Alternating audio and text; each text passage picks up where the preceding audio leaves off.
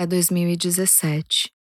A hashtag Date Ruim ganha o Twitter, cheia de relatos escatológicos e engraçados. E se você saísse com o rosto sangrando do seu primeiro encontro, você casaria com essa pessoa? Se o Twitter existisse em 1950, a versão inglesa da hashtag ia estar por toda a comunidade literária, falando de Sylvia Plath e Ted Hughes. And I'd read some of read some poems in this magazine. I was very impressed and I wanted to meet him. E daí nessa vibe, eu e a minha melhor amiga, a gente era apaixonada pelo mesmo menino. Bem-vindos a mais uma mesa da Flip. Eu queria agradecer as convidadas, a Christine Rupanian, Sheila Hatch. Eu sou a Clarissa Wolff e você está entrando em coma. Sylvia Plath é uma das vozes mais pungentes da poesia da década de 60, vencedora do prêmio Pulitzer com sua antologia poética e uma figura trágica estudada na academia, mencionada na cultura pop e reblogada no Tumblr. Seu único livro de prosa, a autoficção A Redoma de Vidro, conta a história de uma adolescente em uma espiral depressiva que mistura o mundo da moda nova-iorquino, ambições literárias e uma narrativa sarcástica com metáforas poderosas. Sylvia casou com o também poeta Ted Hughes. Foi traída, imortalizada nos poemas dele, imortalizando ele também nos seus próprios poemas.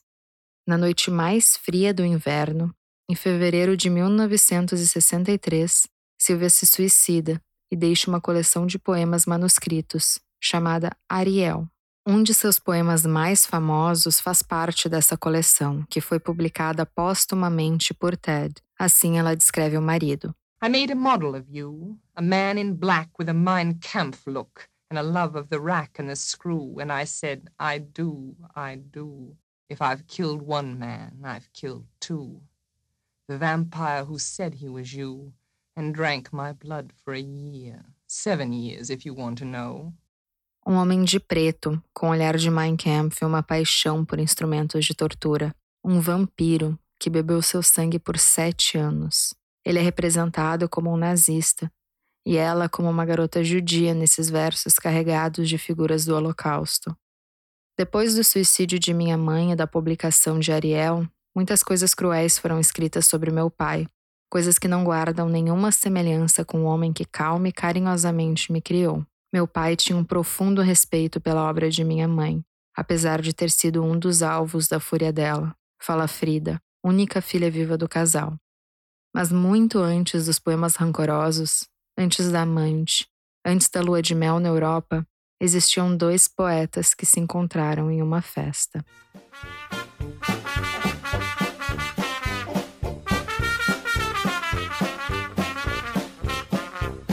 É 26 de fevereiro de 1956, um domingo, e Silvia escreve em seu diário, uma notinha após uma orgia enorme. Era uma festa em Cambridge e ela nos conta que ah, foi muito boêmio, com rapazes usando blusa de gola olímpica e moças de olho pintado de azul. Quando ela já havia derramado a bebida e o jazz penetrava nos poros, ela vê um homem que descreve como enorme, moreno, robusto, o único enorme o bastante para ela, era Ted Hughes. Ela grita trechos de poemas dele sobre a música, diamante mais desejável e imaculado.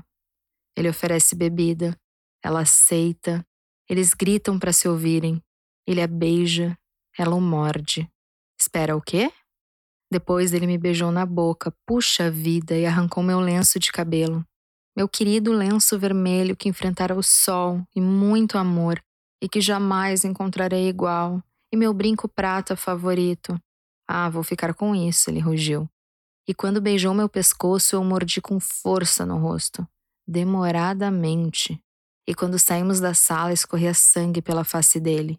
Seu poema, Eu Fiz Isso Eu. Tanta violência, posso entender porque as mulheres se apaixonam pelos artistas. A atriz Elisa Volpato incorpora a Silvia na que, na minha opinião, é a melhor tradução audiovisual da autora. É a peça Pulso, do projeto Vulcão. Compartilhamos a paixão por A Redoma de Vidro e os poemas incríveis que Silvia escreveu ao longo da vida. Aqui, ela conta um pouco sobre isso. Eu sempre gosto muito de prestar atenção na minha primeira impressão é, ao ler um material a partir do qual eu vou fazer alguma criação como atriz, né? Então eu acho que o que surge intuitivamente é sempre muito importante, assim. E a minha primeira intuição ao ler a obra da Silvia, né, ao ver o jeito como ela escreve, tanto seja nos poemas, quanto no romance, quanto nos diários, né, que ela escreve a vida toda e que ela está escrevendo ali, então, também do que ela está vendo, né, um pouco da vida dela, da visão de mundo dela, eu tinha a sensação é, de uma pessoa muito ácida, de alguém que está escrevendo e que está sempre um pouco. É, tá sempre um pouco ironizando as coisas e está sendo um pouco agressiva e um pouco violenta, mas justamente pela posição em que ela ocupa. Então ela, ela se defende através dessa acidez no modo como ela escreve, é, porque ela está justamente sempre colo se colocando muito consciente da condição que ela. É, do lugar que ela ocupa como mulher nessa sociedade nos anos 50. Então, se a gente analisar a obra da Silvia, ela está sempre um pouco falando desse uh, lugar né, que, que esse status quo, esse patriarcado colocou ela e todas as mulheres e que elas têm que sempre ficar um pouco lidando com isso. Né? Então, ao mesmo tempo que ela precisa se encaixar né, nesse American Way, ela está o tempo inteiro tentando romper com esse lugar que lhe foi dado. Se a gente analisar é, né, se a gente analisar as fotos que existem sobre a Silvia Plath, se você der um Google aí na internet, você vai ver que tem muitas fotos dela sorrindo. E eu ficava sempre me questionando muito, nossa, como que uma, uma pessoa que sofre de, que sofreu de depressão, né, que tentou, teve algumas tentativas de suicídio ao longo da vida, consegue aparecer sempre sorrindo nas fotos.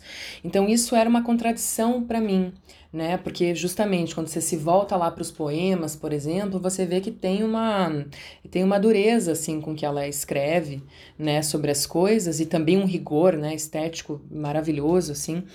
É, mas tem essas, é, tem essas duas coisas, tem um pouco desse bittersweet, então, esse, esse morde a sopra. Eu achava que isso precisava aparecer no espetáculo, é, né, na, na, na, minha fisicalidade em cena, na, no modo como, como eu crio esse estado dela, eu achava que precisava ser um pouco das duas coisas, né? Ao mesmo tempo que a gente vê uma mulher muito composta nos anos 50, né, se encaixando naquilo que é esperado dela, também tem um, o tempo inteiro uma, uma tentativa de romper com aquilo e de ser, por vezes, agressiva, né, ao tentar romper com aquilo. E aí são camadas, né, que vão se somando nesse processo criativo. Então, depois desse primeiro momento mais intuitivo, né, a minha relação com a Silvia e a obra dela, é, tem o trabalho da Vanessa Bruno, que é a diretora do espetáculo, minha parceira no Vulcão Criação e Pesquisa Cênica. E a Vanessa, então, foi fazendo, ela fez uma série de procedimentos né, para a gente fazer essa, essa construção do espetáculo, mas Uh, o mais importante deles eram essas perguntas que ela me fazia e que eu tinha que responder de forma cênica, né? E essas respostas elas poderiam vir de diversas maneiras. Então poderia envolver música, poderia ser uma dança, poderia ser uma performance, poderia ter texto ou não.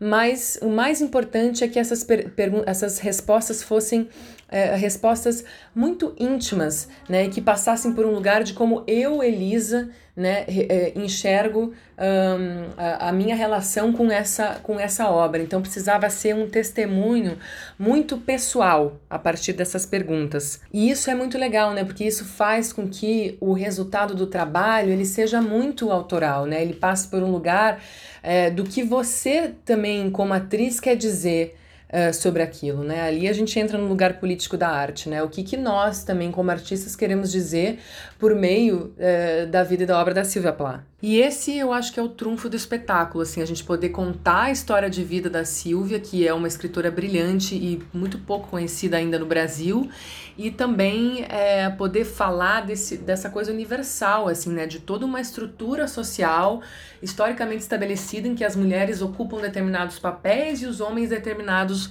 outros, né? A gente está falando de uma escritora invisibilizada que está querendo, né, conseguir publicar o seu trabalho. É uma pessoa que recebeu 47 recusas antes de ter um primeiro texto publicado, então a gente está falando de uma insistência histórica das mulheres em ocupar os espaços. E isso até hoje. A gente comentou um pouco, né, Clarissa, na, na live que a gente fez em homenagem a Silvia no dia do aniversário dela esse ano, dia 27 de outubro. A gente falou muito sobre isso, né, de que não é só a infidelidade do Ted Hughes ou a depressão é, com a qual ela lida a vida toda dela que faz com que ela cometa o suicídio, né? Mas é, é, é todo um cenário em que ela está inserida e é todo um, um contexto em que ela está lutando a vida inteira dela que faz com que ela sucumba, né? Faz com que ela ache que de fato não vale mais a pena estar nesse mundo.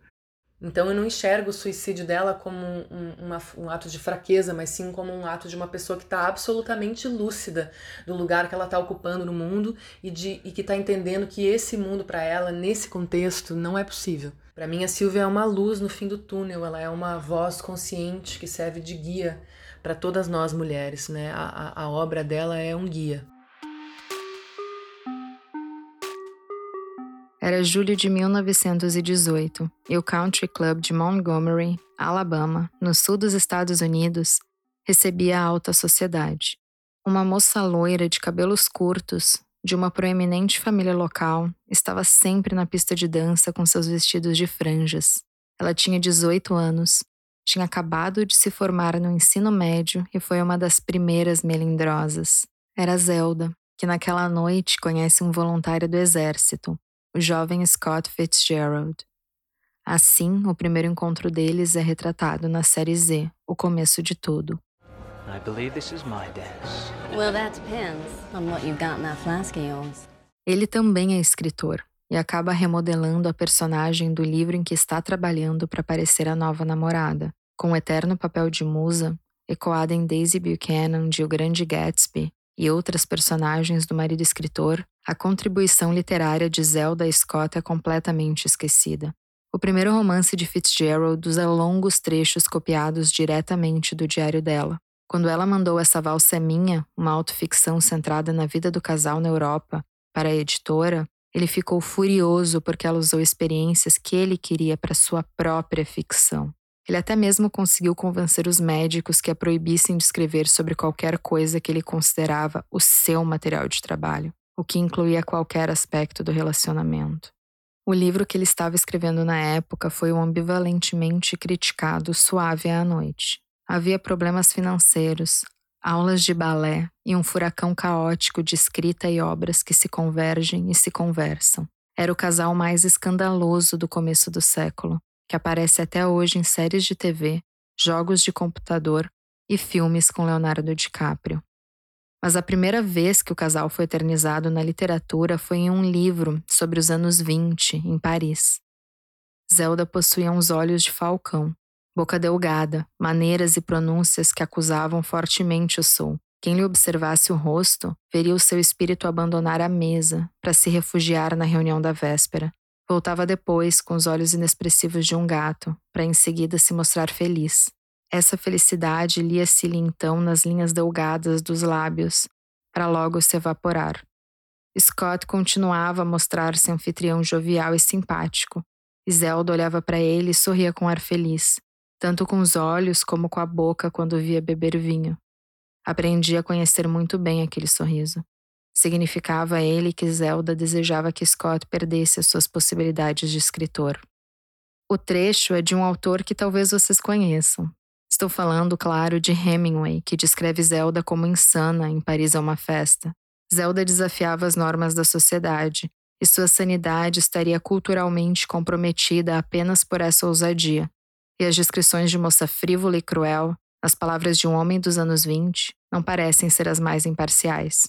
Mas Hemingway, quaisquer que tenham sido suas intenções ao escrever sobre a loucura de Zelda, não estava muito longe da realidade. Zelda foi internada cedo em um hospital psiquiátrico por causa da esquizofrenia e morreu lá. Mas, em 1918, nem Zelda, nem Scott Fitzgerald saberiam de internações psiquiátricas, brigas escandalosas e fofocas na alta sociedade dos anos 20, naquela primeira dança.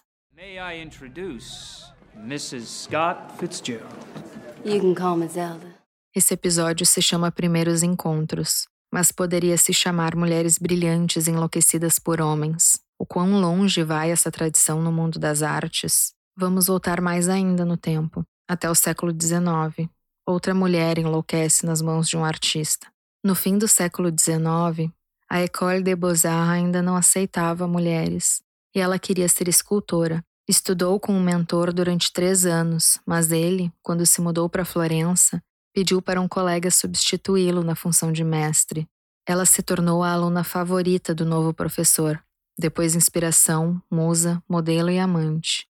Em 1886, ele fez uma escultura chamada La Pensée, que hoje se encontra no Musée d'Orsay, em Paris. É um bloco de pedra de onde emerge um rosto de mulher que olha para baixo, aprisionada. O historiador e curador de arte Leonce Benedict diz que o escultor simplesmente desistiu de continuar a obra e por isso a intitulou Pensamento, como a ideia surgindo da matéria. Mas uma outra análise é possível. A mulher está presa, cega pelo olhar submisso que se dirige à pedra que a soterra, um objeto à disposição. O romance tumultuado entre professor e aluna amante, a esposa em casa, os roubos de crédito por obras de arte, a mulher que descende cada vez mais à loucura. E bom, até o historiador admite que Rodin se inspirou em Camille Claudel para esculpir essa obra. Esse é meu amigo parisiense, Hugo, falando um pouco sobre os artistas. Aqui me chamou para falar da minha relação a Rodin como francês nascido em Paris. Tá, claro, todo mundo na França e acho no mundo inteiro já viu uma foto do penseur, o pensador de Rodin, que é a escultura mais famosa dele. Até se tornou um tipo de gira, né? O arquetipo do corpo do cara que pensa. Mas acho que encontrei como Rodin e a obra dele realmente vendo o filme do Bruno Nutten que se chama Camille Claudel. Esse filme é foda.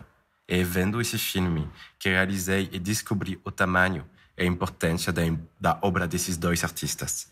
E por causa desse filme que fui pela primeira vez da minha vida no Museu Rodin em Paris teria um monte de coisas a falar sobre Rodin e a Camille Claudel, sobre o processo de criação deles, especialmente a injustiça que foi feita para ela, como mulher reduzida na paixão dela como Rodin. Mas, na verdade, o choque maior foi para mim a descoberta da escultura que se chama Le Baiser, o beijo. Essa escultura representa um cara e uma mulher sentados, se abraçando e beijando. De lá nada específico mas nunca tinha visto algo assim antes disso. Eles estão nus. E esse abraço não está só acontecendo com os braços e a boca deles. Do dedo de pé até os cabelos deles, todos os músculos, a carne, os movimentos deles estão focados nesse beijo. Vendo essa escultura, dá para perceber, até no seu próprio corpo, o que, que é a beleza de um momento que, tipo, para um tempo. Fora desse beijo, nada existe. Essa escultura dá, ao mesmo tempo, uma sensação de voyeur, de voyeur e de liberdade foda. Tá completamente louco. Acho que é isso que amo mais no Rodin. Essa obsessão com carne humana. Como que você representa a alma do corpo num pedaço de pedra. Parece até mais humano do que os nossos próprios corpos. Não é esse beijo social que você vai ver na rua ou até numa balada. Por isso que eu me senti quase como um voyeur vendo esse beijo e na verdade ainda mais hoje. Essa escultura foi feita há mais de 100 anos atrás, tá? E ainda é revolucionária. Ainda é porque parece, por mim, que a sociedade está cada vez tomando mais controle dos nossos corpos. Não estou falando uma loucura. Talvez eu seja mais um cara louco da esquerda caviar, tá? Mas olha só. A quantidade de corpos cansados, sem liberdade, estressados que vocês vejam no metrô, na rua todos os dias. Esses corpos são sem vidas. E agora mais que nunca parece que a sociedade quer tomar ainda mais controle. E no Brasil, nesses dias, está parecendo tão atual que está até assustador. Olha só a quantidade de mulheres que são assaltadas nas ruas. Sempre foi assim, mas esse número está crescendo cada vez mais. Esse beijo não poderia acontecer hoje nas ruas do Brasil. Quantos casais gays estão parando de se dar a mão na rua? Quantas mulheres estão parando de se vestir do jeito que elas quiserem? Esses gestos, atos que são tão simples, a gente está falando de se dar a mão. Esses gestos que nem chegam até esse beijo apaixonado do Rodin, esses gestos estão perigosos hoje no Brasil. Hoje esses personagens do Rodin não poderiam andar na rua. Por isso que a gente precisa tanto do trabalho desses artistas, do Rodin, claro. Mas hoje no Brasil, acho especialmente do trabalho dos artistas brasileiros, da galera do teatro, dos artes plásticos, da música, da pintura. Porque eles estão lembrando pra gente o que, que é a liberdade. A liberdade de viver numa sociedade que te, que te deixa ser você. E às vezes parece que a gente precisa disso mesmo, pois a gente se deixa esquecer. Em dezembro de 2017, um conto publicado na New Yorker se tornou o mais lido da história da revista. Era Cat Person, de Kristen Rupanian, que detalha a genealogia de um encontro definitivo da vida amorosa millennial. Com o apoio de aplicativos de namoro, confusão sexual e uma atração meia-boca, os limites de consentimento são explorados. O termo má conduta sexual parece ser necessário, como forma de delimitar a diferença entre estupro per se e abuso sexual. Mas Cat Person borra ainda mais esses limites quando coloca um desejo caótico, desorganizado e ainda não completamente compreendido no meio de tudo. Por meio dessa tradução perfeita dos papéis de gênero quando duas pessoas estão se conhecendo, o choque da realidade dos relacionamentos chega ao clímax.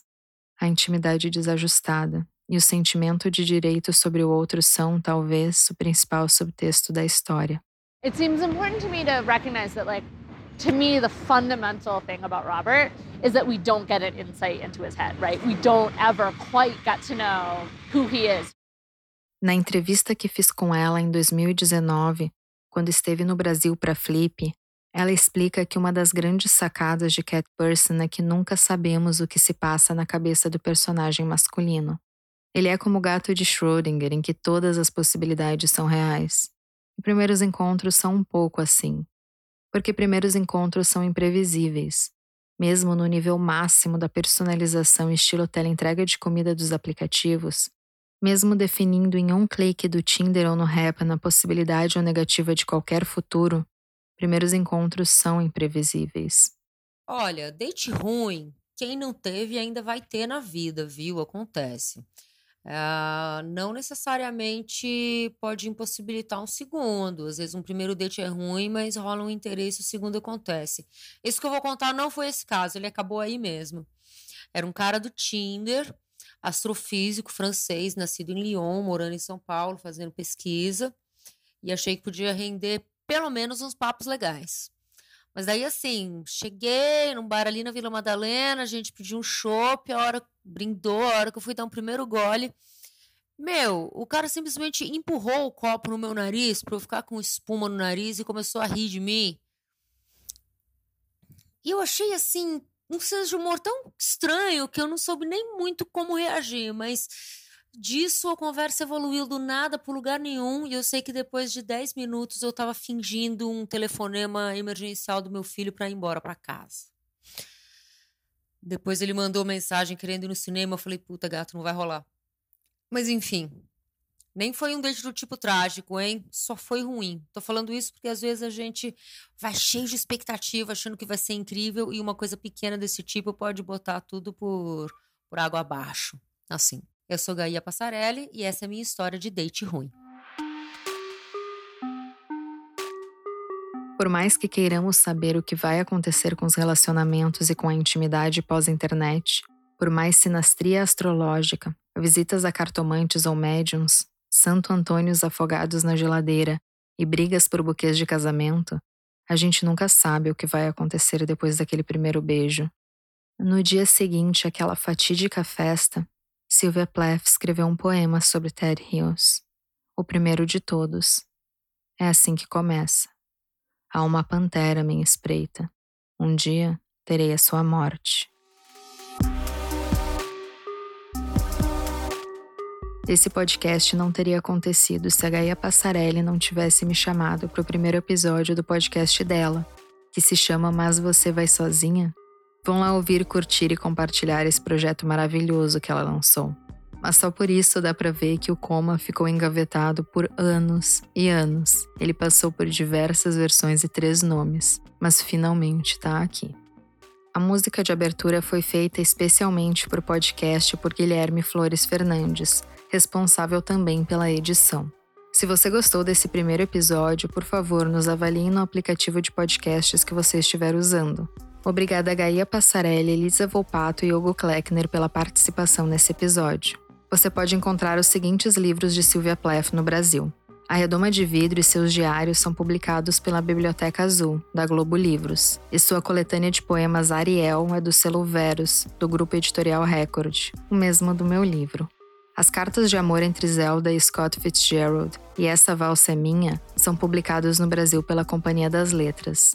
Suave à Noite é publicado pela editora Bestseller, e o livro mais famoso de Fitzgerald, O Grande Gatsby, é publicado pela Antofágica.